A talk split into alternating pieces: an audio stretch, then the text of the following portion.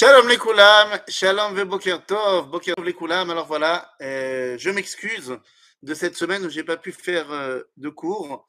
La raison est toute simple, c'était une très très très belle, d'ailleurs ça me fait mal quand je dis très, une très très très belle angine euh, qui n'est pas encore terminée, mais les antibiotiques sont en train d'agir, Baruch Hashem, et donc tout simplement je ne pouvais pas parler, c'était compliqué, même là c'est pas encore à 100%.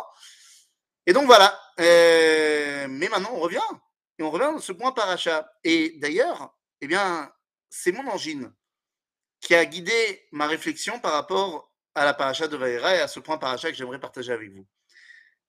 Ben oui, parce que finalement, je passe mon temps à parler, moi. Et je passe mon temps à parler, que ce soit en tant que rabbin, euh, donner des cours, en tant que guide. Et là, tout d'un coup, ben, je peux plus faire ce que je fais d'habitude.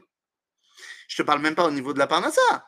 Je te parle au niveau de ce qui me fait vivre, ce qui m'anime. Je peux plus le faire.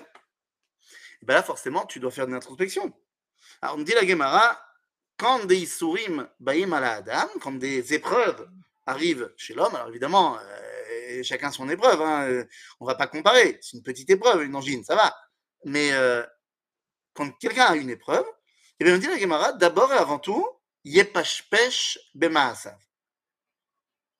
il doit se faire une introspection et regarder un petit peu ses actions. Alors, ça peut être tout simplement parce que euh, il faisait moins 12 dehors, tu viens de prendre une douche et t'es sorti euh, en t-shirt. Bon, bah, sois pas étonné que tu as une angine.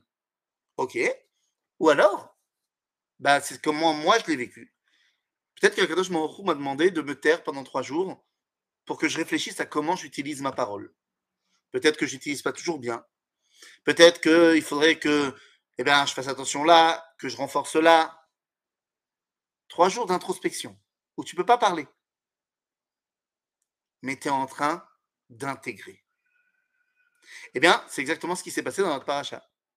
Dans notre paracha, Abraham arrive devant Akadosh Baruch pour prendre la défense des hommes de Sodome. La première question qu'on se pose, c'est dis-moi, pourquoi il veut tellement le défendre? Alors on sait, Abraham, Chesed, tout ce que tu veux. C'est un homme de bonté. Mais Abraham, il a un problème aussi avec ces gens-là. Il en était responsable. Dans la parasha de l'Echlecha, il a sauvé les gens de Sdom dans la guerre contre les quatre rois babyloniens.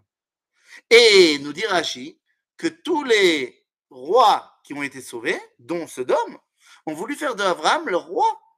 Si ça avait été le cas, vous imaginez, Abraham aurait pu corriger les mœurs de Sodome. Et Abraham a décidé de ne pas intervenir, de dire non, moi je veux rester dans mon histoire spirituelle, laissez-moi tranquille. Ils se sent un peu responsables de la déchéance de Sodome. Et donc, il vient voir Dieu il prend leur défense. Mais là, on a un problème. Parce que la défense prise par Abraham n'est pas légitime. Il dit à Dieu, tu vas quand même pas tuer le tzaddik avec le rachat. Bah, ça, ça va, c'est tout à fait normal, c'est vrai, il faut pas. Donc il dit, si jamais tu trouves 50 tzadikim, bah, moi je me serais attendu, bah alors sauve-les. Et non, 50 tzadikim, tu sauves toute la ville.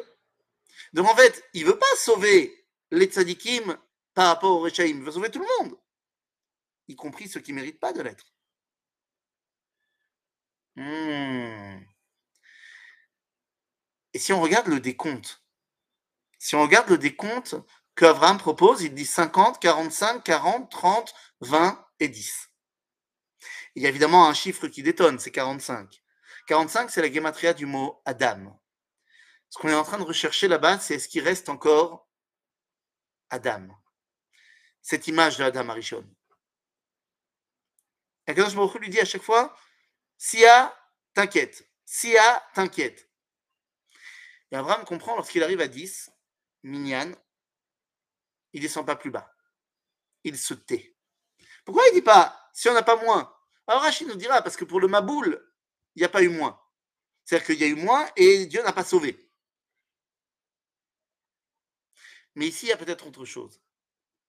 Qu'Abraham comprend qu'en vérité, sa demande à lui, à Abraham, n'était pas légitime.